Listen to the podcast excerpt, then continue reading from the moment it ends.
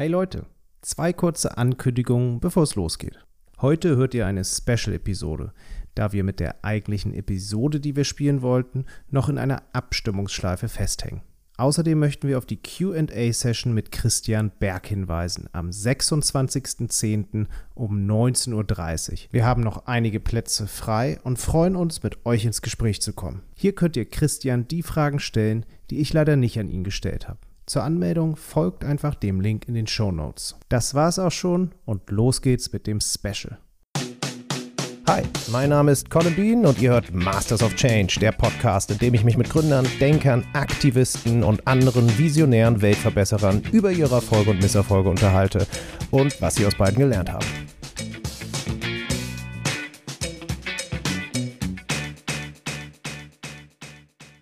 Das Leitbild einer nachhaltigen Entwicklung hat so seine Schwierigkeiten. Nicht nur, dass Nachhaltigkeit oft mit Langfristigkeit verwechselt wird, drei Dimensionen verknüpft, in unterschiedlichen Kontexten unterschiedliche Bedeutung hat und als Begriff total verbraucht wirkt. Nein, die Problematik geht noch weiter. Denn teilweise stehen sich die Inhalte der Nachhaltigkeit gegenseitig im Weg. Die eine Dimension gegen die andere. Nehmen wir zum Beispiel die Sustainable Development Goals. 17 Ziele von 194 Staaten unterzeichnet, die den Zielkorridor für eine nachhaltige Entwicklung bilden. Sie teilen sich in 169 Unterziele auf. Da wird schnell klar, dass es eine gemeinsame und konfliktfreie Erreichung kaum geben wird. Es sind einfach zu viele Interessen, Zielsetzungen und Themen, die dort zusammenkommen. Ernst Ulrich von Weizsäcker geht sogar so weit zu sagen, dass die Nachhaltigkeitsziele der UN nicht nachhaltig sind. Denn nur drei der Ziele sind umweltbezogene. Der Rest ist eher sozioökonomischer Natur. Würden wir es schaffen, all diese sozioökonomischen Ziele zu erfüllen, wird von den Ökosystemen nicht mehr viel übrig sein. Wir brauchen ja schon jetzt über 1,5 Erden, weil die sozioökonomischen Parameter auf Kosten der Umwelt wachsen. Dieses große weltpolitische Bild lässt sich aber auch auf die individuelle Ebene übertragen. Wer kennt nicht die Zielkonflikte und Dilemmasituationen, vor denen man im Alltag immer wieder steht? Kaufe ich den Bio-Apfel aus dem Ausland oder den konventionellen aus der Nähe? Nutzen wir Stoffwindeln und waschen dafür den ganzen Tag oder greifen wir doch mal schnell zur Pampers-Packung? Buche ich den Flug nach Australien, weil ich noch niemals dort war, oder verzichte ich mein Leben lang darauf, diesen Kontinent zu entdecken? Wie Kermit der Frosch einst sagte, It's not easy being green. Wir alle kennen solche Situationen, auch unsere Podcast-Gäste.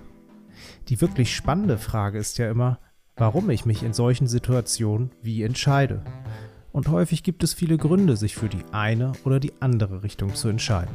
Ich habe daher alle unsere bisherigen Gäste mit drei Dilemmasituationen konfrontiert, um zu hören, wie sie sich entscheiden würden. Die Antworten haben wir in diesem Special zusammengetragen. Los geht's mit einer Entscheidung, die ein Abwägen zwischen Freundschaft und Umweltbewusstsein erfordert. Christian Berg versucht das mit einem diplomatischen Ton. Christian, dann stell dir mal vor, dass dein bester Freund heiratet und zwar auf Bali und du bist Trauzeuge. Kommst du oder kommst du nicht? Und versuch mal mir so zu antworten, wie du deinem besten Freund wahrscheinlich auch antworten würdest. Hey, warum muss es gerade Bali sein? Gibt es da nicht bessere Locations? Die andere Frage, hat sich eigentlich schon jemals ein Trauzeuge auch remote eingewählt? Kann man das nicht auch virtuell machen? Das wäre doch eine coole Sache. Dann wäre ich gern dabei. Ansonsten würde ich sagen, müsste man das irgendwie verbinden. Vielleicht kann ich einen Vortrag in der Gegend halten oder eine kleine äh, Vortragsreise organisieren. Wenn du mir dann äh, drei, vier Spots nennst, dann äh, können wir gerne darüber reden. Ansonsten würde ich sagen, ich weiß gar nicht, ob das für dich im Moment der richtige Schritt ist. Jakob Berndt und auch Nico Pech hingegen beziehen Klarstellung, jedoch nicht für die gleiche Richtung. Hm, das ist natürlich tricky durchaus ein Dilemma, weil ich wohl weiß, worauf du abstellst, auf den Langstreckenflug und der Fußabdruck, der damit einhergeht. Aber für mich wäre das trotzdem ein, ein, ziemlich klarer Fall. Ich würde äh, meinen, meinen Kumpel da nicht hängen lassen. Ich würde das nicht missen wollen. Sowohl ihm zuliebe als auch mir selbst zuliebe ähm, würde ich an der Stelle der Beziehung und der Freundschaft und der Loyalität und allem, was da dran hängt, äh, absolut den Vorrang einräumen. Vielleicht ein bisschen auch deshalb, weil ich lange nicht geflogen bin, erst recht nicht Langstrecke geflogen bin, aber weil ich auch glaube, dass ähm, man in vielen Bereichen seines Lebens äh, zusehen sollte, dass man auch Verzicht übt und sozusagen sich seines Fußabdrucks bewusst ist, aber sich deswegen ja auch nicht einkaserniert. Und äh, es gibt, wird immer Gelegenheiten geben, wo man die Dinge gegeneinander abwägt. Und äh, solange das die Ausnahmen sind, ähm, würde ich ganz klar die Reise antreten und mir auch äh, ein Loch im Bauch freuen über die Party. Nico, was würdest du deinem besten Freund sagen? Ich würde meinem besten Freund auf jeden Fall sagen, dass ich nicht kommen kann und ich würde ihm alles Gute wünschen. In der nächsten Situation spielen wir auf ein Spannungsfeld an, das immer wieder in der öffentlichen Debatte auftaucht. Umweltschutz und Arbeitsplätze. Während vor 10, 15 Jahren ein vermeintlicher Arbeitsplatzverlust durch zu hohe Umweltstandards noch ein Totschlagargument war, dreht sich die Debatte heute. Wer zu wenig Umweltschutz macht, der wird langfristig Arbeitsplätze verlieren. Auch in den Antworten spiegelt sich diese Richtungsänderung wider, wobei auch auf die Notwendigkeit der Transformation hingewiesen wird, die nicht immer alle zu Gewinnerinnen und Gewinnern macht. Zweite Dilemmasituation. Stell dir vor, du bist Inhaber eines konventionellen landwirtschaftlichen Betriebs mit all den ökologischen Problemen, die so dazugehören. Überdüngung, Biodiversitätsverlust, hohe Methanemissionen. Und du hast jetzt die Möglichkeit, auf eine biologische Erzeugung der Produkte umzusatteln, was aber mit dem Verlust von Arbeitsplätzen einhergeht, da du wesentliche äh, Abnehmer, die du bisher hattest, verlieren wirst und jetzt eher auf einem Nischenmarkt operierst. Und wie würdest du dich entscheiden? Arbeitsplätze oder ökologische Erzeugung? Ja, es ist witzig, dass die Frage just jetzt kommt. Ich war am Wochenende wieder auf dem Land und bin zwei große Runden Trecker gefahren und habe beim äh, Silieren, beim Silage machen helfen dürfen beim äh, benachbarten Bauern und relativ viel mit dem auch mich drüber unterhalten, der konventionelle Landwirtschaft betreibt und ist immer wieder spannend gefunden, wie sozusagen so die dann doch relativ naiven Städterfantasien, wie Landwirtschaft zu sein habe, da mit der Realität konfrontiert würden. Aber zurück zur Frage kommt, ähm, ich würde den, den Wechsel zur ökologischen Landwirtschaft definitiv einleiten. Ich würde versuchen, den Prozess vielleicht ein bisschen in die Länge zu ziehen, den, den Transformationsprozess ähm, mit dem Wunsch sozusagen auch die, die negativen Effekte, sprich die sozialen und ökonomischen Schicksale, die da dranhängen, das ein bisschen abzufedern und die Leute im weitesten äh, Sinne mit auf die Reise zu nehmen. Ich glaube, perspektivisch macht es keinen Sinn, an, an althergebrachten, äh, gestrigen Lösungen festzuhalten, weil früher oder später wird auch die konventionelle Landwirtschaft ein Ende finden müssen, denke ich, nicht nur meiner Überzeugung wegen, sondern weil regulatorische Rahmenbedingungen, weil der Markt sich verändert, ähm, weil am Ende es sozusagen auch eingepreist werden muss und dann macht es auch einfach unternehmerisch keinen Sinn mehr. Und ich glaube, äh, früher oder später äh, müsste ich äh, wechseln und dann macht es bei solchen Fragen immer mehr Sinn, lieber, früher die Veränderung einzuleiten aber eben mit dem Wunsch vielleicht nicht von heute auf morgen, sondern das so anzugehen, dass, dass alle, äh, dass keiner auf der Strecke bleibt. Also zunächst mal glaube ich, das weiß ich gar nicht, ob, die, ob ich die, die Prämisse glaube. Ähm, denn wenn ich umstelle auf ökologische Erzeugung, dann habe ich sicher vielleicht Einkommenseinbußen, aber die Arbeit wird ja nicht weniger, sie wird im Zweifelsfall eher mehr. Also würde ich vielleicht versuchen, mit den Mitarbeitenden zu reden, ob man nicht gewisse Anpassungen in der Arbeitsstruktur oder in der Art der Arbeit vornehmen kann. Ähm, wenn es gar nicht anders geht und definitiv da keine Möglichkeit ist, dann würde ich sagen, das müsste ich dann vom Einzelfall abhängig machen. Ähm, also, dass wir generell durch Strukturwandel Arbeitsplätze verlieren oder durch Fortschritt Arbeitsplätze verlieren oder eben auch durch so einen Schritt, darf uns nicht davon abhalten, den Weg zu gehen die Arbeit an sich geht uns nicht aus, die ändert sich nur ständig und ähm, auch schon in der Steinzeit gab es Verlust von Arbeitsplätzen sozusagen, weil man plötzlich äh, die Metaller gekommen sind und den ganzen äh, Steinhandwerkern äh, die Arbeit sozusagen weggenommen haben. Also das alleine ist kein, kein Grund, das nicht zu tun. Ich würde auf jeden Fall auf Ökologie umstellen. Wenn wir also jeden gesellschaftlichen Wandel davon abhängig werden lassen, dass alle an einem ganz bestimmten Ort zu einer bestimmten Zeit in einer ganz bestimmten Tätigkeit vorhandenen Arbeitsplätze so vorhanden bleiben, wie sie jetzt sind, kann es und wird es keinen Wandel geben. Ich glaube schon, dass diejenigen, die ich freisetze, anderswo Beschäftigung finden und es könnte auch in meiner Verantwortung liegen, denen dabei zu helfen. Im Übrigen gibt es immer die Möglichkeit, über Arbeitszeitverkürzung nachzudenken und dann in der Lage zu sein, äh, den Verlust an betriebswirtschaftlicher Wertschöpfung gerecht auf die Schultern aller Beteiligten zu verteilen. Das würde mich aber einschließen als äh, Inhaber oder Leiter eines solchen Betriebs. Auch aus der nächsten Situation versuchen die Gäste aus einem Dilemma zu entkommen und dieses ins Konstruktive zu wenden. Nur ist es dieses Mal gar nicht so einfach, da es keine klare Win-Lose-Situation gibt. Beide Optionen schaffen einen klaren Mehrwert.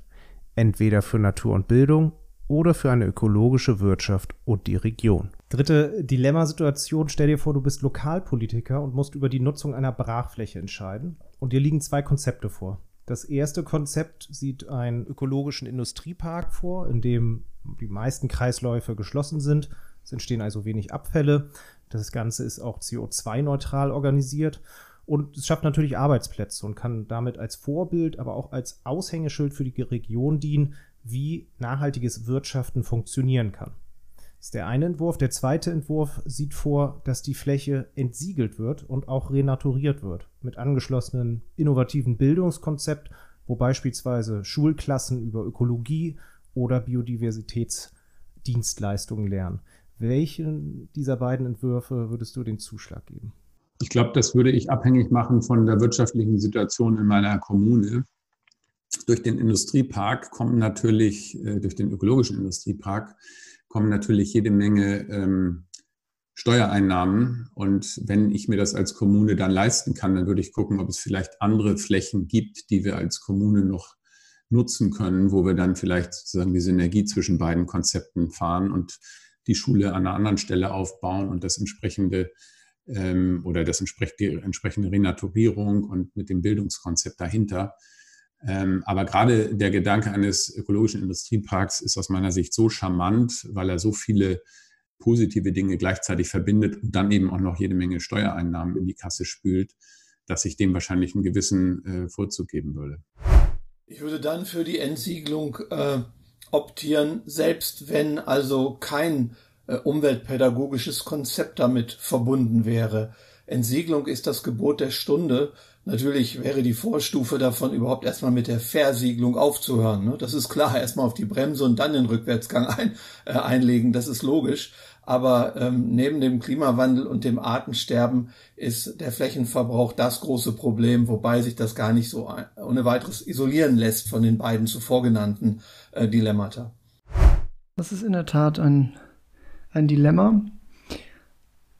Versuche mich auch da ein bisschen rauszuwinden ich glaube, es muss man am Ende kontextabhängig sehen und noch ein bisschen schauen, in welcher, in welcher Gemeinde, welcher Gemeinde stehe ich denn vor als Politiker und ein bisschen schauen, ähm, was ist auch der, der wirtschaftliche Kontext drumherum. Ich würde sagen, wenn es eine relativ industrieintensive Region ist, wo viel konventionelle Industrie vielleicht noch betrieben wird, dann ähm, hielt ich es für absolut wichtig, ähm, den Öko-Industriepark äh, ins Leben zu rufen, einfach der, der Strahlkraft äh, wegen, der Vorbildrolle wegen, um zu zeigen, so kann und so muss Wirtschaft auch funktionieren und es kann auch eben erfolgreich funktionieren, prosperieren, funktionieren. Ich glaube, dass an der Stelle das Signal äh, auch eine Stärke hatte, weil die, die Folgen, die potenziellen Folgen einfach so positiv sein, dass sozusagen all die Akteure drumherum vielleicht aufhören, Boden zu versiegeln oder Dinge zu tun, ähm, die ökologisch oder sozial nach hinten losgehen. Ähm, gleichermaßen müsste man natürlich sagen, dass so ein Naturpark für die Kids auch verdammt reizvoll ist, gerade wenn es das noch nicht gäbe äh, drumherum.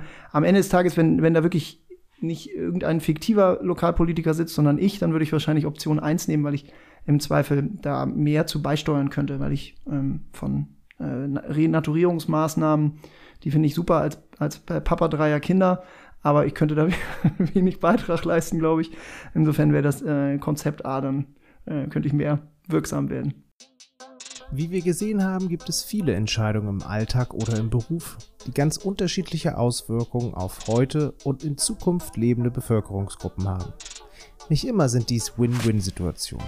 Verbesserungen in einem bestimmten Bereich der Nachhaltigkeit gehen leider häufig mit Beeinträchtigungen in anderen einher. Eine pauschale Antwort, wie wir mit solchen Konflikten umgehen können, gibt es leider nicht. Es hängt je vom Einzelfall ab.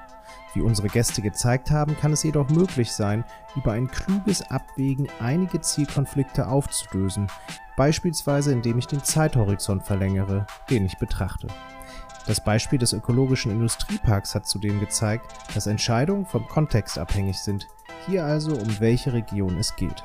An anderen Stellen allerdings lassen sich die Konflikte nicht so einfach auflösen. Dort bedarf es einer klaren Haltung bzw. Präferenz, um sich durch die Entscheidungen navigieren zu können.